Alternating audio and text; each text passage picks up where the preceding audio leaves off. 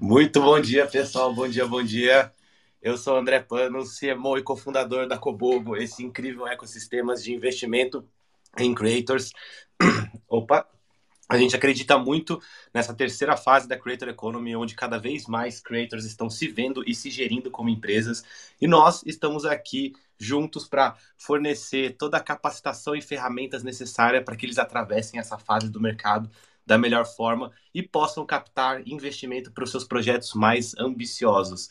Hoje a gente tem um convidado super especial aqui na Jacuzzi com a gente, mas eu gostaria de passar a palavra primeiramente para a Gi. Fala pessoal, bom dia, terçou, né? Muito feliz aí com a Jacuzzi hoje, que a gente vai receber o Casta. A gente tem até uma história muito legal juntos aí, que antes de surgir a Jacuzzi dos Creators, a gente bateu um papo sobre criar um, uma live, um podcast juntos sobre Creator Economy, né? Então hoje o Casta vai trazer aí sua visão sobre esse mercado de Creator Economy, Community Economy, como todas essas coisas se convergem com Web3, então vai ser um papo super legal. Eu sou a Giovana, eu sou uma das fundadoras aí da Cobogo, ao lado desses monstros da Creator Economy. É, só dando um recadinho, também tem artigo novo lá no LinkedIn sobre Venture Capital que estão olhando para a Creator Economy, então dei uma passadinha lá no LinkedIn da Cobogo que tem um artigo super bacana. Vai lá, Pedro. Bom dia, galera. Sou o Pedro, os fundadores aqui da Cobogo também. Feliz por receber o Casta hoje aqui. Acho que vai ter muito insight legal aqui para quem gosta de Career Economy. Super animado. Vamos nessa. Vai lá, Mike. Bom dia, pessoal. Eu sou o Mike, eu sou gestor de comunidades aqui da Cobogo, né? E estou aqui de olho aqui no chats, então se vocês tiverem alguma dúvida, pergunta, podem mandar aqui no Twitch, dando um reply, ou mesmo na, em algum chat da nossa comunidade, no WhatsApp ou no Discord, seja onde for. Tô de olho, hein? Então, vai lá, André. Deixa eu só puxar aqui, Mike, dando um recadinho também, que faltando uns 15, 10 minutinhos para acabar, né, perto das 10 ali, é, 9h45, a gente vai abrir para que vocês possam fazer pergunta para o Casta, tá? Então, se quiserem, pode mandar no, no chat, que o Mike vai pegando as perguntas para serem feitas ao longo da conversa, mas também no final vai ter a oportunidade aí de subir e fazer a pergunta diretamente para o Casta. Show demais, show demais. Então hoje, pessoal, como mencionaram, a gente está com esse convidado super especial, o Casta, que é criptólogo e tecnofilósofo. Castaneda se formou como mestre em sistemas da computação pelo IME no Rio de Janeiro e conta com mais de 20 anos como engenheiro de software, líder técnico, professor, pesquisador em diversos níveis de educação. Hoje ele atua no mercado como analista de criptoativos e produtor de conteúdo com seu próprio canal, Casta Cripto é, onde cultiva uma nova maneira de se compreender o fenômeno das blockchains através de um olhar filosófico, sociológico e econômico. Muito bom. Casta, a palavra está com você, se apresenta aí para o pessoal, a gente quer muito saber mais da sua história, de quem você é e como você chegou até aqui. Vai lá. bom dia, pessoal aí. Salve para todos. Um grandíssimo prazer estar participando de um jacuzzi com vocês. Eu estava até comentando com a Giovana antes da gente marcar esse papo nosso, estavam vindo convidados muito legais aqui, né? Aí a Giovana falou, ué, então por que você não veio também, né? Eu falei, ah, então, então vamos, né? Um prazer muito grande, uma honra estar aqui com vocês e compartilhar desse espaço que fala, né? Eu, eu falo muito com o mercado de cripto. Ah, pessoal, só avisar que tá rolando uma obra do lado da minha casa, tá? Então pode ser que faz um pouco de barulho aí. Se ficar muito ruim, vocês me avisam que eu tento trocar de lugar, sei lá, me tranco no banheiro, ver o que eu faço aqui.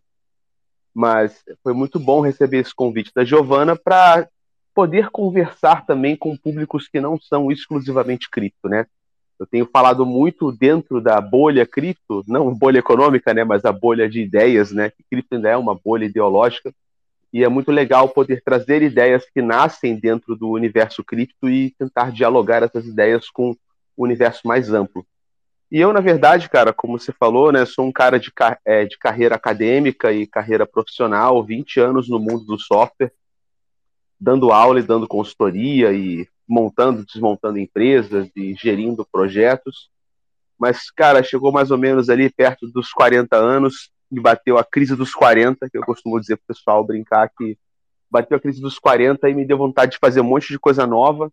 E eu comecei a procurar coisas novas para fazer e achei cripto.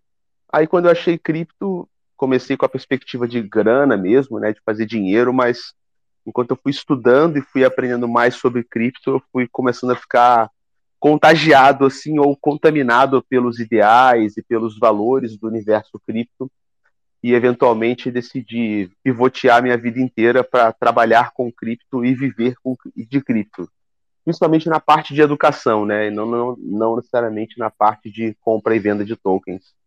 E aí fui evoluindo meus estudos, é, comecei a colocar componentes sociológicos e componentes filosóficos nele, que deram uma roupagem um pouco diferente do que a gente está acostumado em cripto, né? Mais, mais cabeça, assim, mais questionadora e isso evoluiu para o que eu chamo hoje de tecnofilosofia, né? Dei um nome, ou inventei a carreira que eu mesmo estou trilhando. E cheguei até aqui.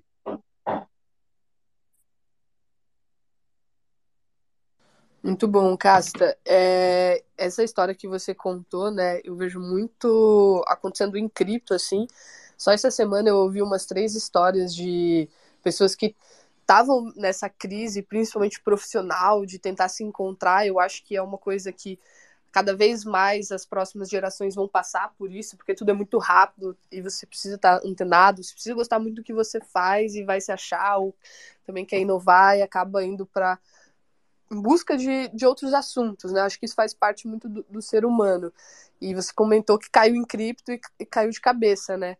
Mas eu queria muito entender, e acho que é legal de puxar aqui com o tema que a gente fala bastante, que é da Creator Economy, como foi para você se ver como um criador de conteúdo e hoje, né, tá construindo a sua marca, que é é, Casta Cripto, até mesmo outras que você tem aí no radar de criar ao longo da. falando sobre filosofia, falando sobre tecnologia, e acho que como essas coisas se convergem, né?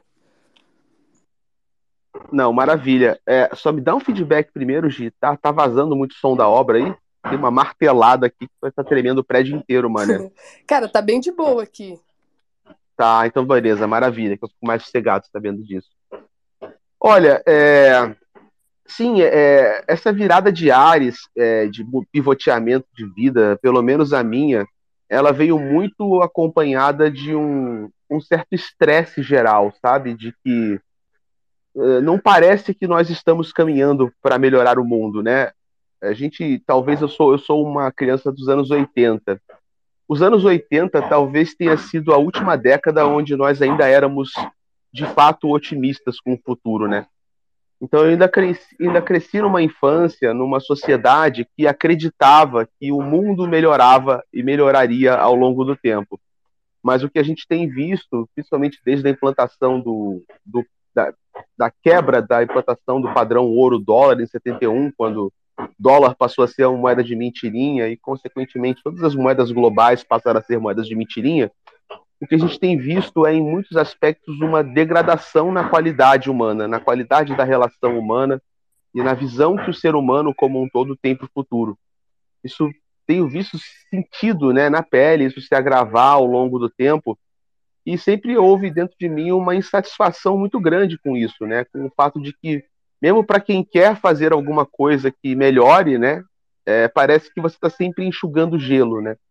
Eu já fui partidário de muitas causas sociais, de não de ativismo de propaganda, mas de realmente tentar fazer coisas que impactam a vida de pessoas para melhor. Mas é sempre como se para cada para cada coisa que você coloca no lugar, 10 saem de lugar no dia seguinte, né? Então, quando eu vim em cripto, eu acho que eu encontrei uma ferramenta que pode ser uma solução sistêmica uma solução de base para muitos problemas que a humanidade encontra hoje. E, putz, poder fazer parte né, dessa, dessa revolução ou desse movimento no início e, eventualmente, se, se tudo der certo, ainda no meu tempo de vida, ver essas coisas impactando positivamente a humanidade, isso foi o que me fisgou, sabe? Poder fazer parte de uma coisa muito legal é, no seu começo e se me dedicando o suficiente, quem sabe ter um, ter uma parcela no impacto dessa, dessa, dessas melhoras ou dessas, dessas inovações no mundo. Foi bem essa parte de inspiração pessoal, sabe? Muito bom, Castro. E você diria assim que essa sua visão de nem sempre a gente está contribuindo para o um mundo ser um lugar melhor, você diria que é, tem a ver com o que está sendo feito na Web3 atualmente que pode ser melhorado ou como o mundo vinha sendo construído, é claro? Boa, cara. Eu acho que a internet foi um dos primeiros marcos para mudar isso. Né? Nós hoje vivemos, cara, majoritariamente, né? Isso está começando a ter rachaduras, tá, nesse sistema, mas basicamente o sistema que nós vivemos é um conjunto de democracias capitalistas, a maioria ocidentais, né? Basicamente fantoches do governo norte-americano e essa turma manda no mundo. Né, manda no mundo com uma agenda de, de capital, com uma agenda de money, de business, né, de o dinheiro justifica tudo. E na minha visão é isso que tem levado a gente para onde nós estamos indo. Nós basicamente criamos, desde o ano de 1971, nós criamos uma máquina global que concentra poder e riqueza na mão de uma parcela cada vez menor de pessoas, enquanto coloca 99% do resto do mundo sob um estresse cada vez mais forte. Um estresse que primeiro era desconfortável, porque talvez tirasse um pouco do luxo, né, da classe média forte dos anos 80, mas que hoje, cara, é um cenário onde 99% das pessoas estão se sentindo cada vez mais acuadas, cada vez com menos possibilidades de fazer negócios, de ganhar dinheiro, de sobreviver, de manter suas famílias. E isso é uma coisa que não tem, não tem perspectiva para mudar. Nós ainda vivemos num cenário onde isso vai continuar se agravando. Um exemplo gritante disso foi a pandemia, cara. É, a maioria das pessoas saiu da pandemia ferrada. Né? Uma pequeníssima parte de pessoas, que são os grandes acionistas, os grandes bancários, pô, aumentaram sua fortuna em 60%, 70%, 200%, 1000% durante a pandemia e como resultado da pandemia. Então, cara, num mundo onde uh, bilhões de pessoas foram contaminadas por um mesmo vírus e linhas de produção logística foram paradas, comércios foram fechadas, indústrias quebraram. Como que essas pessoas enriqueceram tanto, entendeu? Não faz sentido. Foi um ano, foi uma sequência de dois anos onde a humanidade perdeu muita coisa. Mas o sistema ele é tão viciado e o sistema ele é tão doente e o sistema ele é inerentemente tão tão degradante que ele faz com que essas pessoas consigam assim, multiplicar sua fortuna por inúmeras vezes enquanto todos nós passamos por um, um, grande sofrimento coletivo. Então, isso eu vejo, cara, como uma coisa que é, é inevitável, isso vai quebrar em algum momento. Só que o importante é que nós tenhamos alternativas enquanto isso quebra. Mas, é, você vê um exemplo de como nós estamos pessimistas, cara. Enquanto eu ainda era pequeno, que eu peguei essa transição de uma humanidade otimista para uma pessimista, se você pegasse um filme futurista nos anos 80, nos anos 70, filmes futuristas retratavam um mundo bom. Tipo, qual era a sacada do futuro nessa, nessas décadas? A gente vai curar o câncer, a gente vai erradicar a fome, a gente vai acabar com a miséria. Hoje em dia, cara, nós não acreditamos nisso. Né? Nós, consciente e inconscientemente, não cultivamos um futuro onde nós melhoramos as coisas. É como se todos nós estivéssemos conformados e adaptados a um fato inconsciente e subjacente de que o futuro é apocalíptico. E a gente só tem que escolher qual que é o sabor favorito de apocalipse. Se vai ser apocalipse zumbi, é, o desarranjo climático, bomba nuclear, é, aqueles futuros onde os caras montam lá o Elysium no céu e os ricos vão para o céu e os pobres se ferram na terra. Mas é, basicamente nós hoje vivemos, na minha visão, um surto coletivo uma histeria coletiva onde nós acreditamos que o nosso futuro é, é, é, o extermínio coletivo, é o fim da humanidade, até mesmo pela, pela inteligência artificial, como alguns gostam né, desse, desse sabor de apocalipse. E eu encontrei um jeito de trabalhar é, contra isso, cara, de ser pelo menos uma voz que tenta é, convidar pessoas a saírem desse padrão de raciocínio pré-formatado e, e tentar fazer alguma coisa diferente no meio do caminho. Casta, eu não poderia te agradecer mais por essa fala. eu acho, eu concordo muito com essa visão, assim. É, quando, quando eu começo a conversar, às vezes, com alguns amigos meus sobre o cenário macroeconômico e tal, eu, venho, eu venho de uma formação de comércio exterior, já trabalhei com importação, então sempre tive muito essa visão, assim, como, como que o mundo está funcionando como um todo, né? Como que o sistema econômico está funcionando.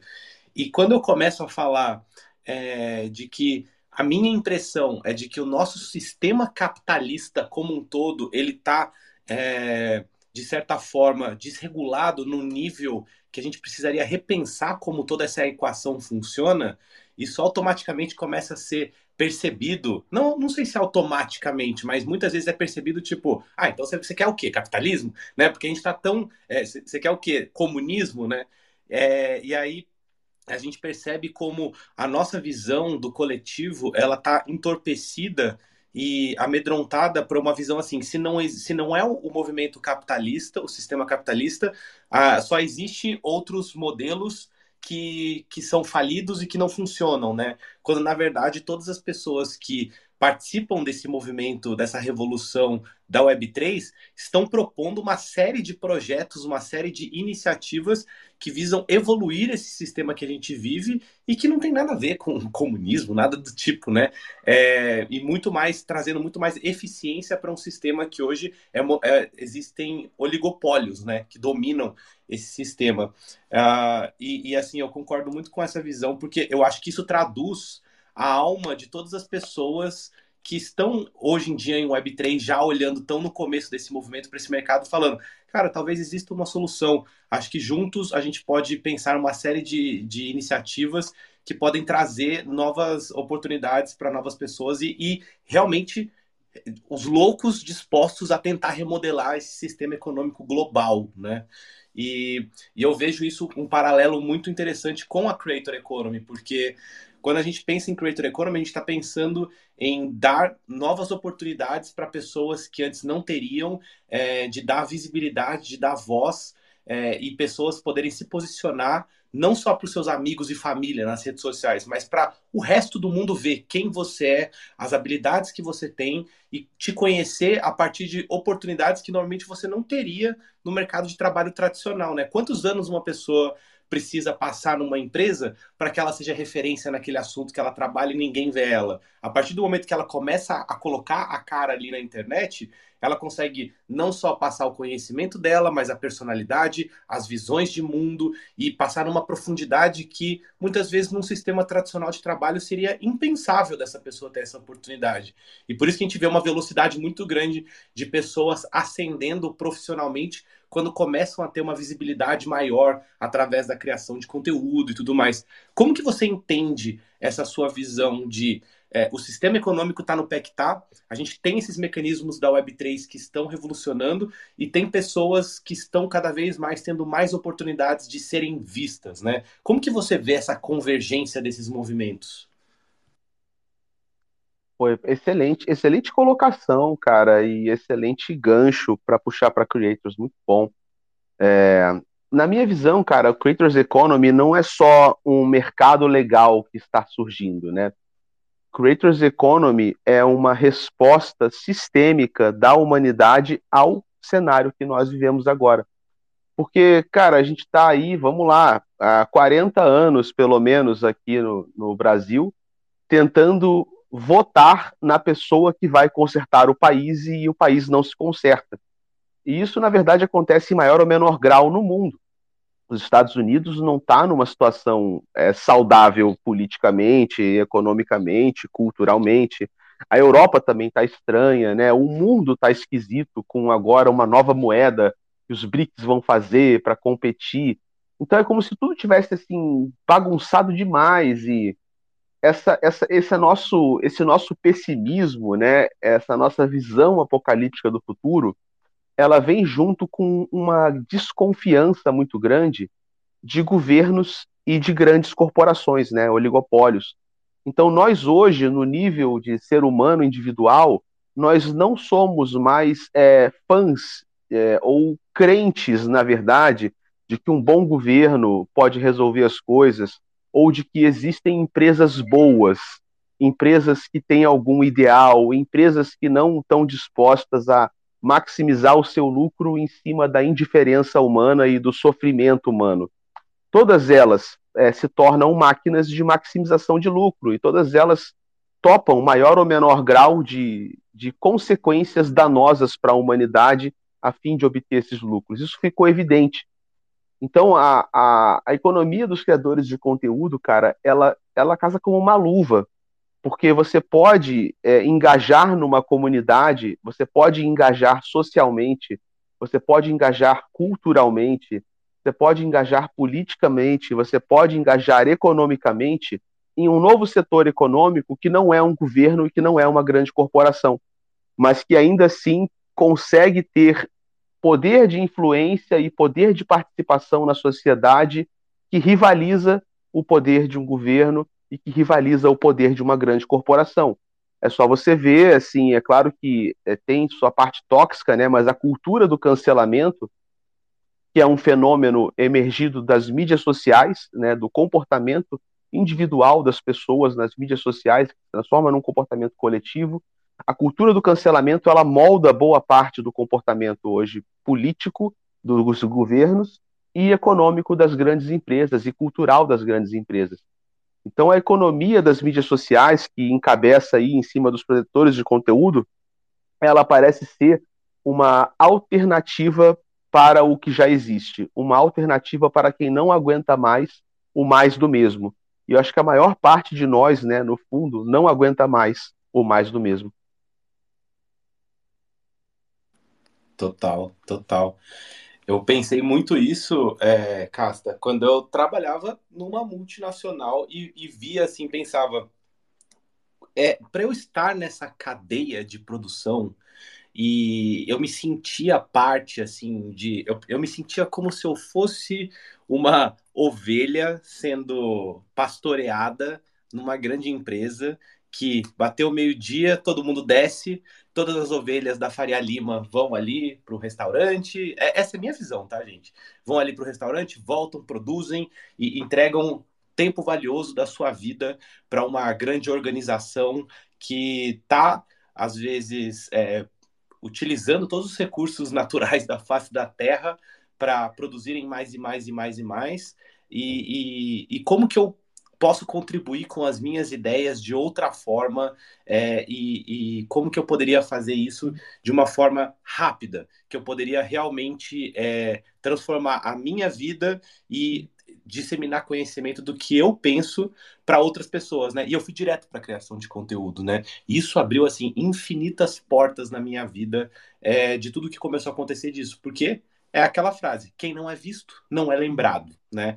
E se você tem um conhecimento na cabeça, você precisa disseminar ele para as pessoas. É meio que, na minha visão, é uma missão assim dos seres humanos. Se você tem um conhecimento, que você ajude o maior número de pessoas a absorver esse conhecimento junto com você.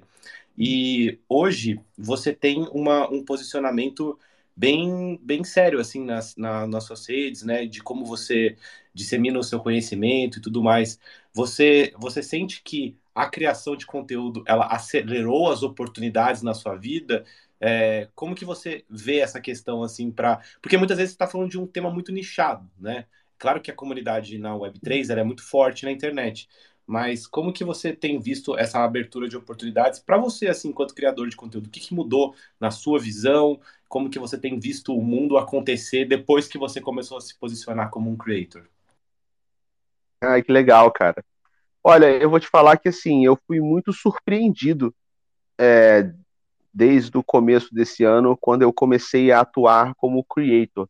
Na verdade, assim, o ano passado inteiro, o ano de 22, eu também produzia conteúdo, mas eu não era, é, digamos assim, dono do meu conteúdo, né? Eu era analista de uma casa de análise de criptoativos, era Mercúrios. Passei um ano lá como funcionário e como funcionário eu produzia conteúdo de acordo com, é, com, com o roteiro da casa, né? Claro que nunca fui forçado a falar nada que eu não concordasse, né? Eu sempre fui muito respeitado nas minhas opiniões, é, sempre tive a chance de conversar tudo, mas é, não é nem na questão de, de, de, de, me dizerem o que tem ou o que não tem que ser falado, mas se você está numa casa de análise, existem os assuntos que interessam para aquela casa de análise. Então, uma casa de análise tem uma carteira recomendada, existem segmentos específicos do mercado que fazem mais interesse para eles estudarem. Então, por mais liberdade que você tenha, você fica circulando dentro dos objetivos daquela corporação, que no final é uma corporação. E no, nesse ano foi o ano que eu decidi é, atuar de forma independente para que eu pudesse pesquisar novos assuntos. E vou te falar que tive muito receio, André, porque tecnofilosofia, né, cara?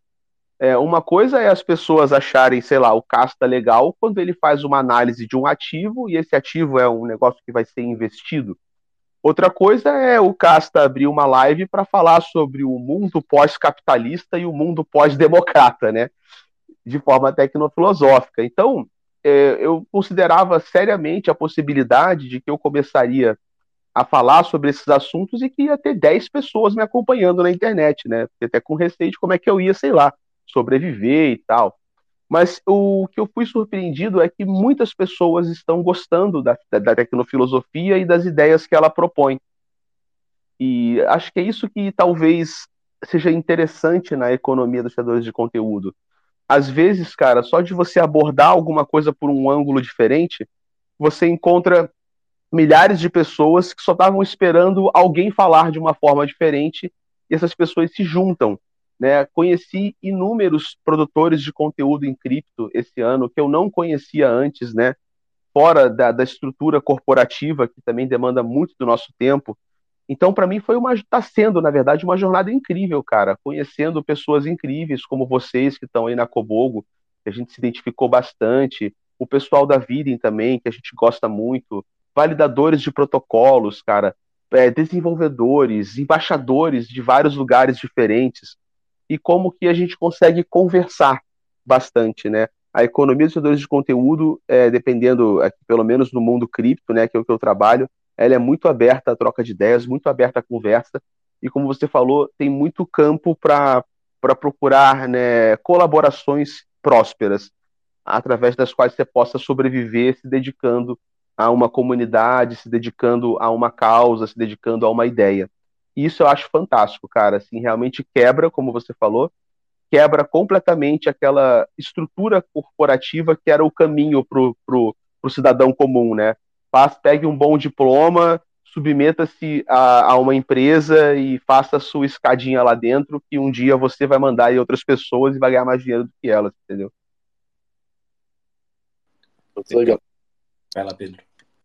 É, eu só queria fazer uma pergunta Uh, essa, essa ideia sua de tecnofilosofia ou retomar filosofia, tecnologia ou blockchain é uma, é uma ideia de retomar as ideias originais assim, do blockchain, porque a origem, né, a gênese do blockchain em si é puramente filosófico e de, de identidade dos cypherpunks, né, que são Way, o Zabo, todos os cypherpunks, eles trabalhavam desde a década, final da década de 80, dos anos 90, dos anos 2000, o início todo, trabalhando por, por um movimento, né?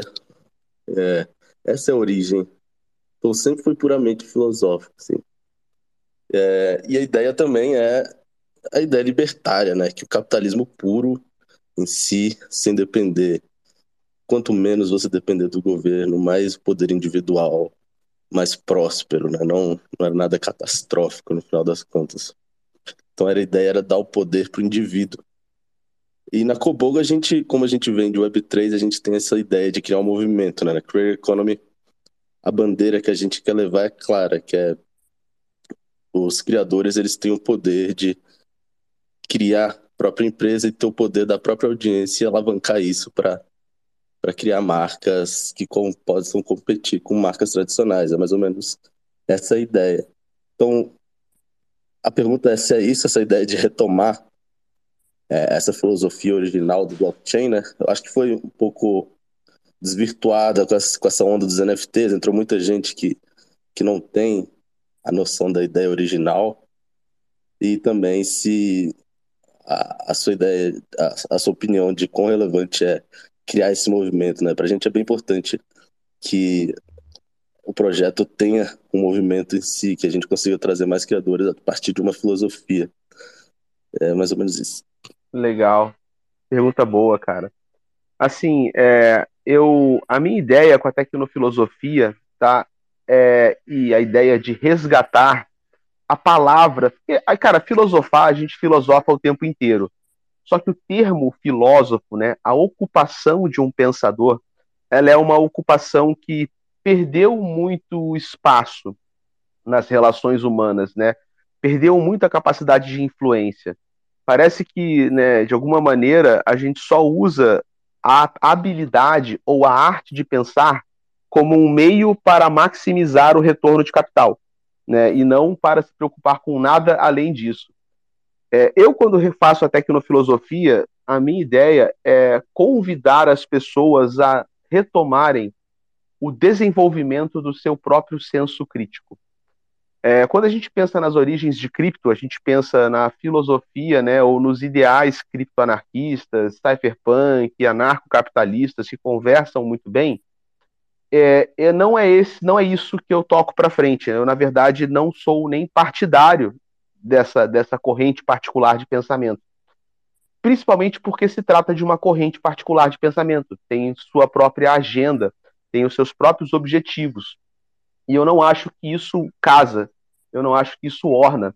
É, eu, no fundo, sou um libertário, cara, mas eu sou um libertário que acredita que as pessoas têm que ter a liberdade de se organizarem como elas bem entenderem. Então eu não estou interessado em dizer para as pessoas qual que é a melhor forma delas se organizarem, mas em desenvolver nas pessoas senso crítico para que elas criem novas, múltiplas e diversas formas de organização para que coletivamente nós possamos descobrir uma forma de organização melhor. Eu não acho que eu tenha essa resposta pronta. E eu não acho que é, propulsionar ou hackear a humanidade em direção a um futuro criptoanarquista ou anarcocapitalista seja a resposta, ou seja sequer saudável, ou seja sequer viável. Ah, é, o que eu acredito, cara, é que nós temos que sugerir modelos de organização que grupos de seres humanos possam configurar entre si e ajustarem para as suas melhores necessidades. Tá?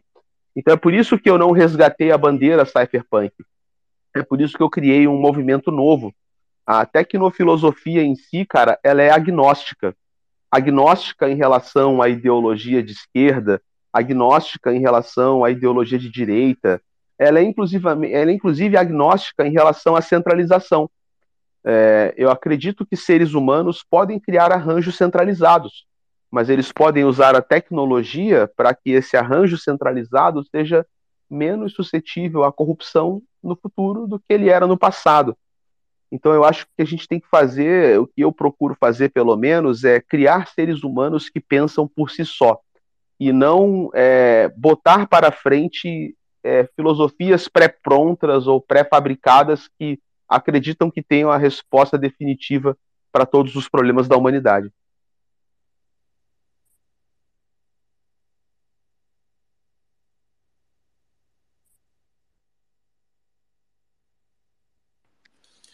Acho que o pessoal até ficou sem palavras, Casta. Acho que é isso que está acontecendo aí. Deu uma bugada.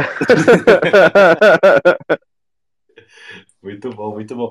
E, o Casta, eu acho que eu queria, eu queria muito ouvir a sua visão é, sobre essa questão. Como você tem um background muito bom, assim, é, de economia, das tecnologias de Web3, você está inserido nesse mercado da Creator Economy, como que você vê essa tese de que cada vez mais teremos creators se posicionando como empresas e até captando investimentos assim para para suas próprias marcas, é, porque a gente tem visto assim um movimento muito forte vindo lá de fora, né? Bem embrionário. Você tem o Mr. Beast captando investimentos, você tem a Marina Morrico que está estava ali é, captando investimento com uma venture capital de um ex-vice-presidente é, do Facebook.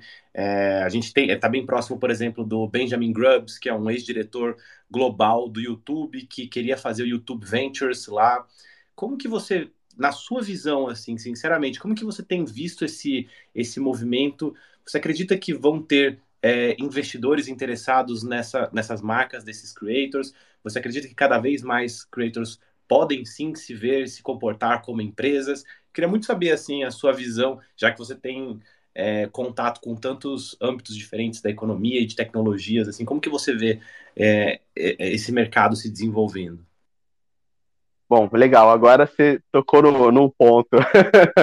esse, esse é um, essa é uma das partes assim que eu acho que são mais controversas, né, da maneira como eu como eu encaro a tecnofilosofia e o mercado de criadores de conteúdo. Cara, o mercado de criadores de conteúdo ele está movimentando somas bilionárias. Ele é um mercado que desde 2016 cresce absurdamente ano após ano. Castro, então, eu sei que foi só para mim, mas deu uma cortada na sua fala. Você pode só voltar ah, um pouquinho? Normalizou agora?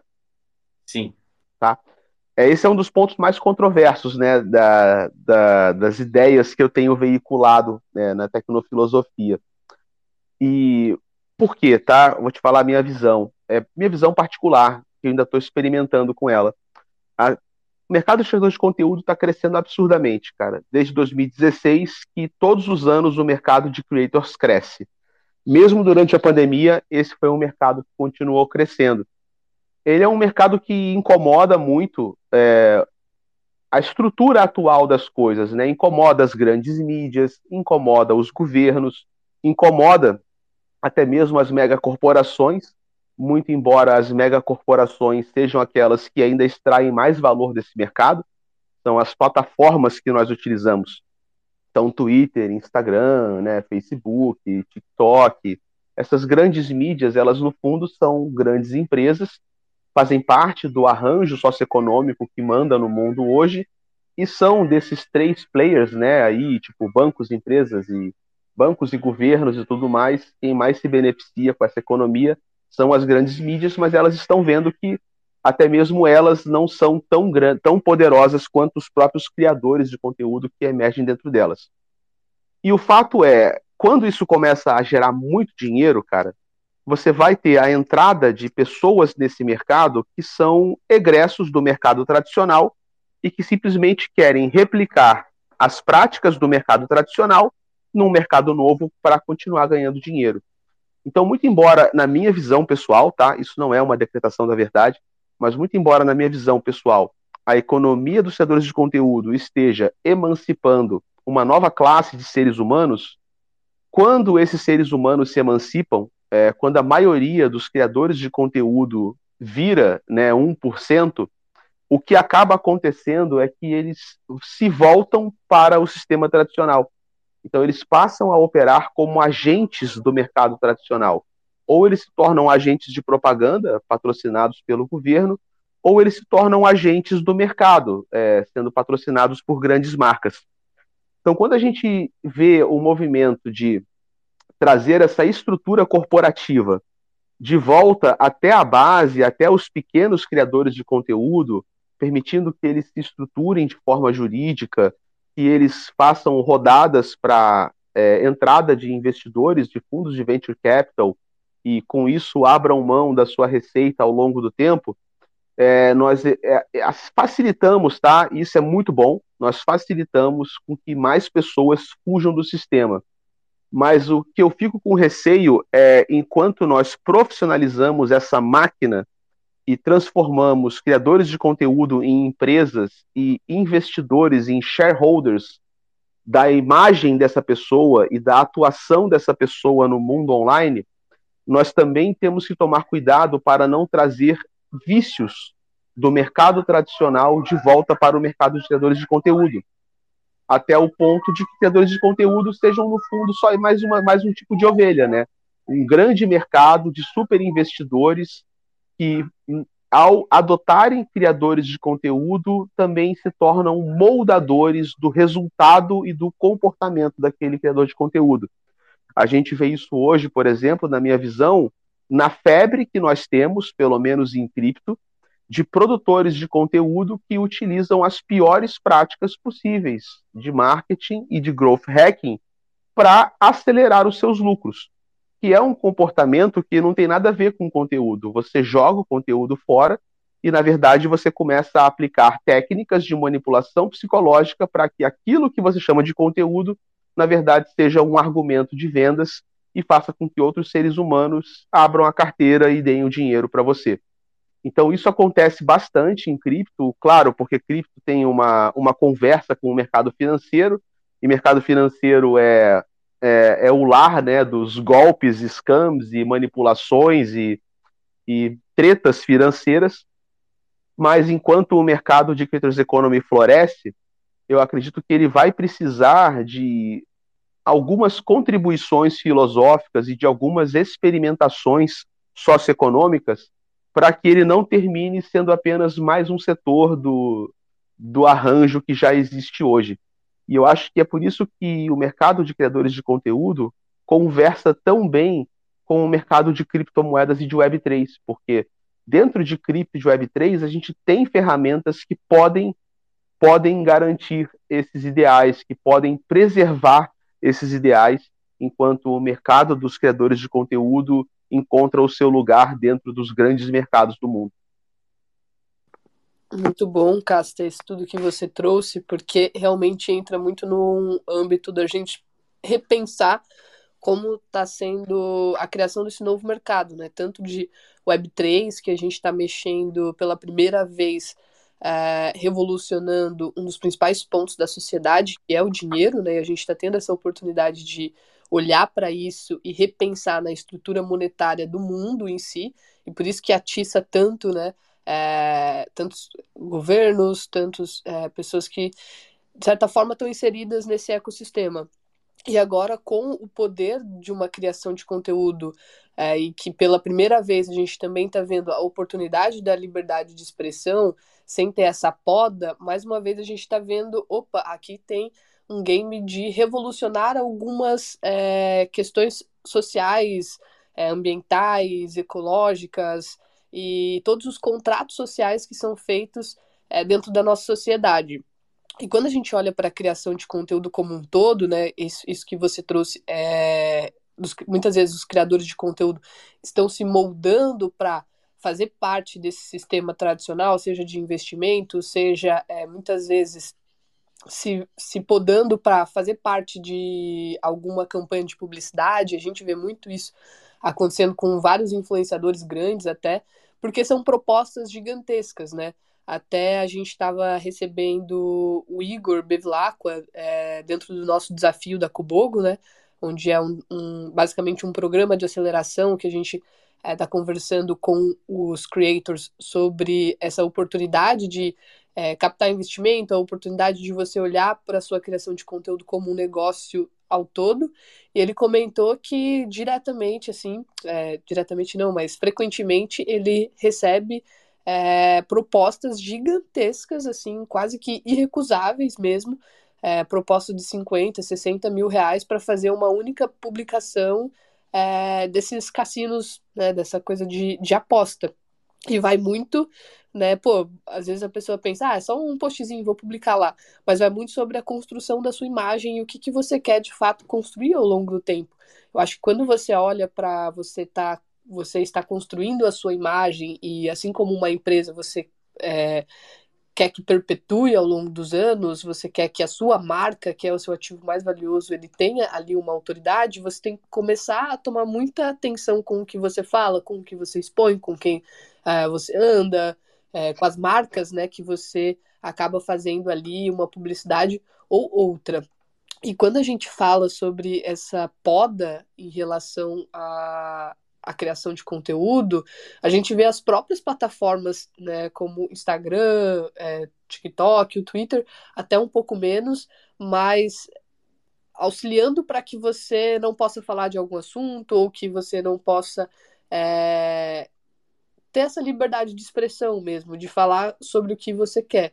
Até o que você trouxe aqui na mesa, lá no início da conversa, né, em que você é, achava que ao, ao criar o, o Casta Cripto para falar sobre as suas filosofias de vida, você imaginou que não teria tanta aderência e hoje, de fato, você tem uma comunidade muito engajada, o que é muito legal, você percebe que é, as pessoas elas estão buscando, né, quem fala um pouco mais sobre a verdade, quem traz um pouco para mesa essa questão da filosofia, porque filosofia, pensar sobre a forma é, em que o mundo funciona, já existe há quantos milhões de anos, né? Desde que é, a gente é Homo sapiens e que a gente conseguiu de fato trazer para a mesa a parte de raciocínio, a gente está o tempo todo pensando por que, que a gente existe, é, o que, que quais são as trocas e as relações humanas.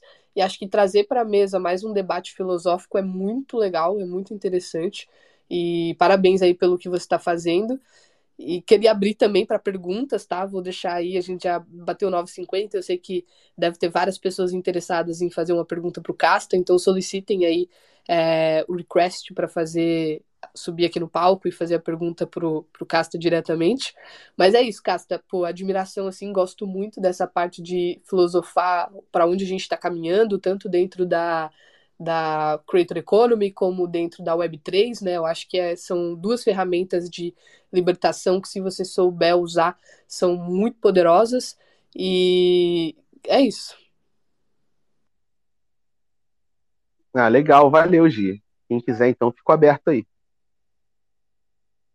Casta, é, comentaram agora ali na, na comunidade que apareceu aqui na notificação para mim e realmente assim foi uma conversa mind blowing, mind blowing, muito, muito, muito mesmo. E aí eu fiquei curioso para saber é, se você tem referências de, de criador de conteúdo ou sei lá de, de podcast que você gostaria de, de compartilhar aqui com a gente. Ah, tem, tem, tem algumas, tem alguns caras legais que eu gosto de seguir. É, por exemplo, criadores de conteúdo que eu me inspiro, cara, não são mainstream, né? Mas são caras que sobrevivem muito bem da criação de conteúdo. Então, por exemplo, tem o Naval, tá? O Naval, ele é um filósofo moderno, ele atua bastante no Twitter e no Insta. É, tem o Yannis Varoufakis, que é um filósofo econômico, ex-ministro das Finanças da Grécia. Inclusive, foi um dos caras que me abriu a cabeça para a visão de que oligopólios hoje são tão impactantes quanto governos e quanto, quanto bancos, e são um dos agentes que manipulam o mundo. Ele tem uma tese muito boa sobre isso. É, o Yannis Varoufakis ele fala que a gente vive na era da, do tecnofeudalismo.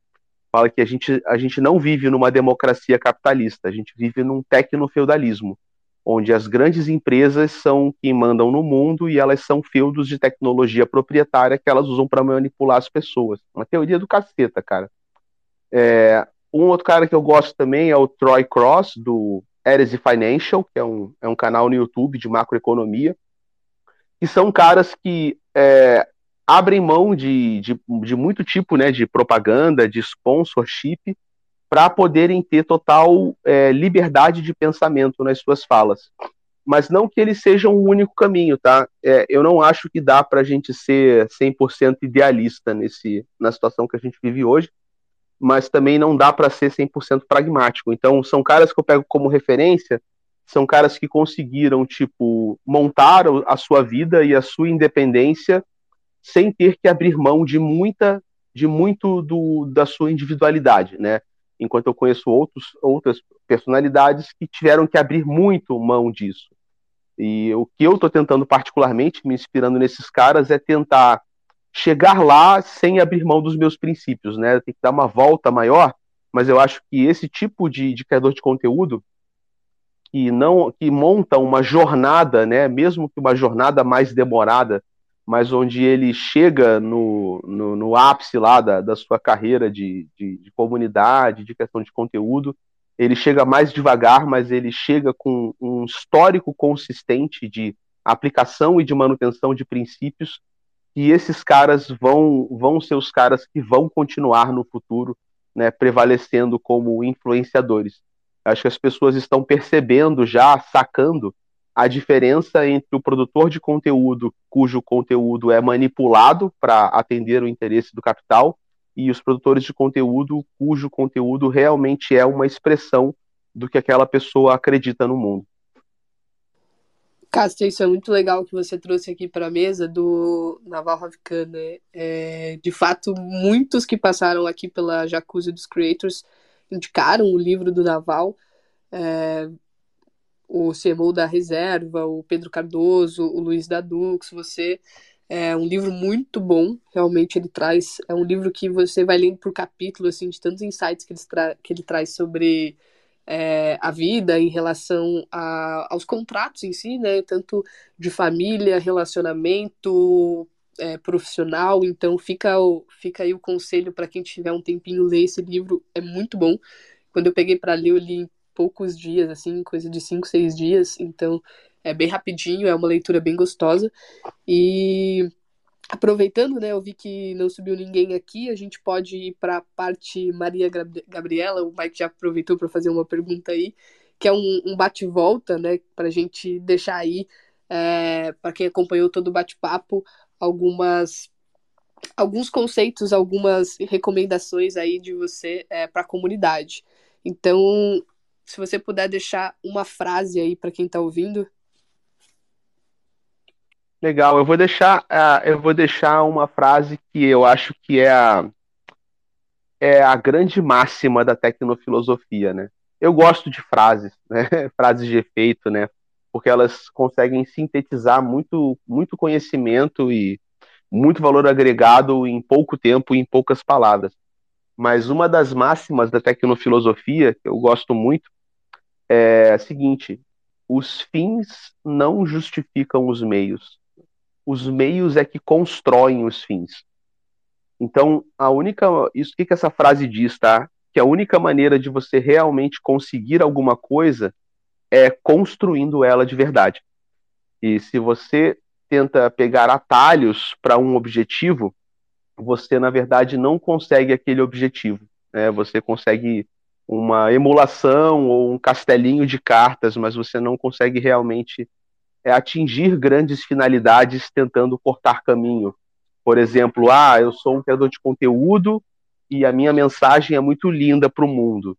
Então eu vou topar fazer três publis agora de casa de aposta para me capitalizar, porque aí eu vou usar esse dinheiro para fazer o bem no final, digamos assim.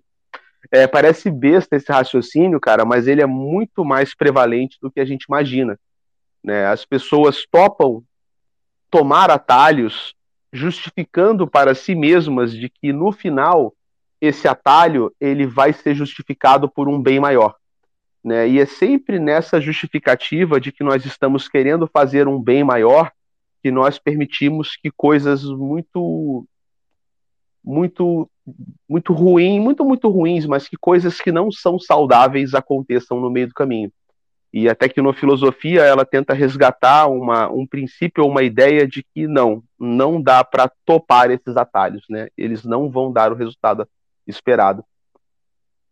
Muito bom, Casta. Agora um livro. Um livro?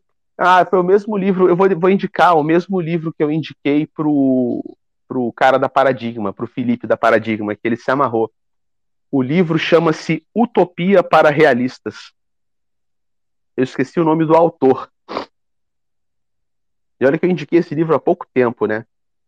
Mas se você procurar por Utopia para Realistas, você vai achar. Esse livro é incrível. É um cara que faz um ensaio sobre quais as medidas econômicas que a gente poderia adotar para criar um mundo melhor. Sacou? Só que sendo pragmático, sendo bem mão na massa. Então não é, por exemplo, fazendo apologia ao socialismo ou querendo implantar regimes igualitários, sacou? É realmente como que, dado que a gente tem hoje, como que a gente constrói um mundo melhor. Chama-se Rutger Bregman, tá? Utopia para Realistas, o nome do livro. Joguei o link ali da Amazon na comunidade. Muito bom. Show. O Casta tá na comunidade também. É, e por último, Casta, na verdade tem duas perguntas, uma é, uma é pessoal, mas por último, qual conselho você daria para um, um creator, né, um criador que está começando agora? Cara, assim, é, quem, quem me acompanha mais de perto tá vendo que eu adotei uma postura quase radicalizada, né, em relação a como como alavancar o seu conteúdo e como alavancar a sua participação no mercado. Mas eu digo para as pessoas que me acompanham mais de perto que eu não estou fazendo isso com a intenção de que eu seja uma referência, porque na verdade eu não tenho certeza se o que eu quero fazer é possível. É, por exemplo, eu estou me organizando, eu tenho uma comunidade fechada, eu falo muito pouco sobre ela, é, mas é porque ela ainda está sendo é, elaborada, mas eu vou fechar os acessos a essa comunidade agora no final de maio para me preparar para um lançamento aberto dessa comunidade em julho. Cara, em algum momento eu vou ter que fazer uma campanha de divulgação, em algum momento eu vou ter que fazer algum tipo de atividade de marketing digital. Então eu vou começar a estudar é, como que eu posso usar essa máquina sem abrir mão dos meus princípios.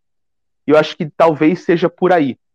Você, primeiro, como ser humano, você tem que entender quais são os seus princípios de vida, quais são os seus valores, porque, em, muitos sentidos, uma comunidade ela é sempre um reflexo do seu idealizador, ela é um reflexo dos seus líderes.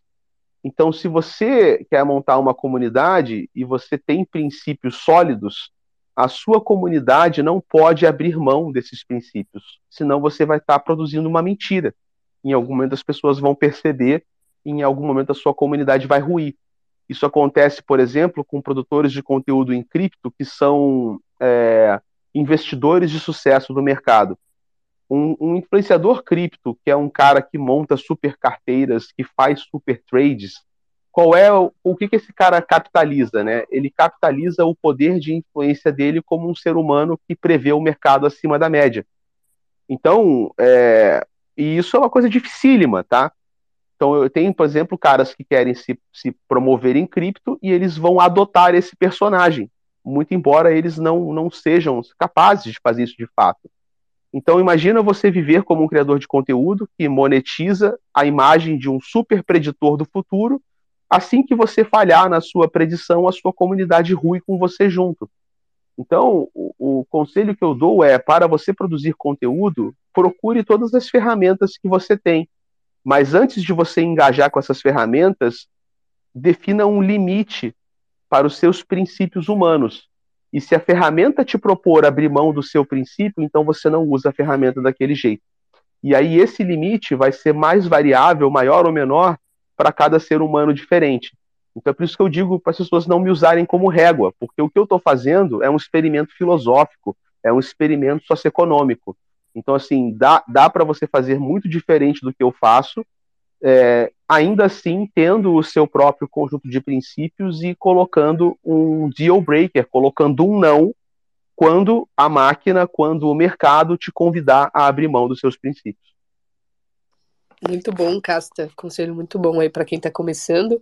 É, eu falei que eu ia fazer mais uma pergunta, mas vou mandar lá na comunidade para não para não puxar mais tempo aqui. Lembrando, pessoal, que para quem está aqui e não conhece a Cobogo, é, a gente é uma comunidade de criadores de conteúdo com o viés de estudar é, Creator Economy, de estudar o movimento dos investimentos dentro das marcas de criadores.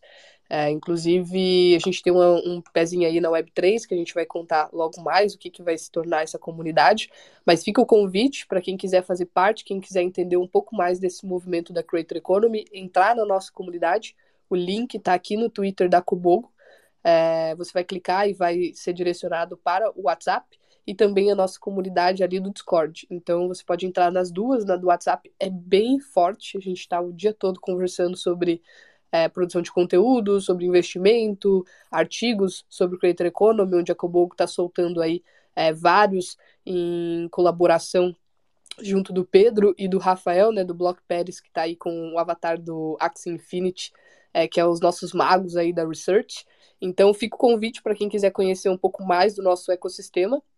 É, Casta, muito obrigada por você estar presente aqui hoje. Acho que Fica o convite para voltar mais vezes. Uma hora foi muito pouco para trazer esses insights aí da sobre tudo que a gente conversou, né, de creator, de dinheiro. Acho que tudo é muito relevante.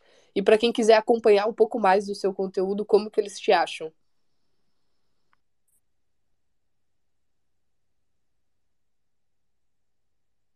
Opa, peraí, é, bugou aqui e voltou. Olha, para quem quer para quem quer conhecer mais do meu trabalho, é só procurar o Casta Cripto, né, que é o meu meu usuário do Twitter. Ele é o mesmo usuário no Instagram e é o mesmo usuário no YouTube. Hoje as minhas principais plataformas são essas, né? Twitter, Instagram e YouTube. É só seguir, conferir o conteúdo lá. Muito bom, show, Casta. Muito obrigado aí, muito obrigado a todo mundo que participou. Um bom dia para vocês. Espero que comecem aí o dia muito bem depois desse papo. Foi mind blowing total. É, lembrando que amanhã, às 9 horas, estaremos aqui novamente para falar sobre Creator Economy. Então, bom dia a todos. Valeu, Valeu obrigado pelo convite, gente. Obrigado, gente. Obrigado, Casta, aí, pela participação. A gente se vê amanhã aí, pessoal. Valeu. Um big beijo para todo mundo, pessoal. E lembrando que hoje, quem está inscrito no Desafio Cobogo, temos encontro, então nos vemos mais tarde. Um beijão.